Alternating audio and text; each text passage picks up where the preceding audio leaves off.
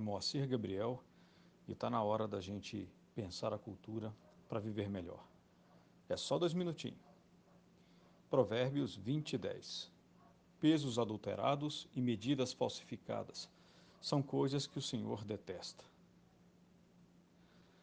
A gente é muito pronto, a gente está sempre pronto a exigir dos outros que perdoem, mas raramente a gente está pronto para repreender quem pecou.